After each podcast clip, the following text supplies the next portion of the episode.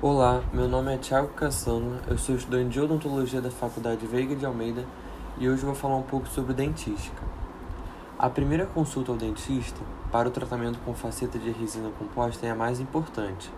É através dela que o dentista confere se as correções e modificações na cor e forma dos dentes são possíveis com a técnica resinosa.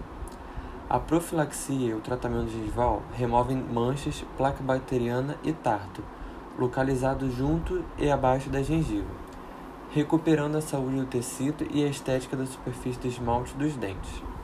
A etapa da confecção das facetas de resina composta é a parte mais, mais que interessa aos pacientes. Após esses procedimentos, o dentista confecciona cada camada correspondente às variações de cor, transparência e detalhes ópticos presentes em dentes naturais. No guia de Matisse, a tonalidade é listada como A1, A2, B1 e entre outros. O croma ele pode ser definido como a intensidade da cor ou grau de saturação da tonalidade. O brilho da cor é representado por valor, que é a terceira dimensão do efeito policromático, sendo o mais importante. Se um dente tiver o matiz correto, mas o valor for baixo, a restauração não será compatível. A translucidez é determinada pela quantidade de luz que consegue penetrar no dente antes de ser refletida. Para atingir o resultado desejado, diferentes camadas de resina composta são necessárias.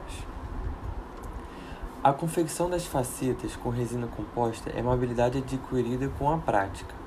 O conhecimento das características da cor e anatomia dental, incluindo a transmissão de luz, é essencial para obter resultados naturais como restaurações de resina.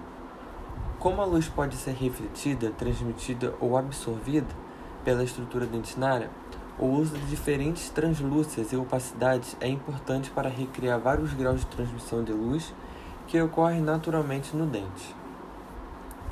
O processo se inicia tendo como isolamento absoluto ou isolamento relativo, removendo uma fina camada de esmalte para ajudar o material a aderir aos dentes.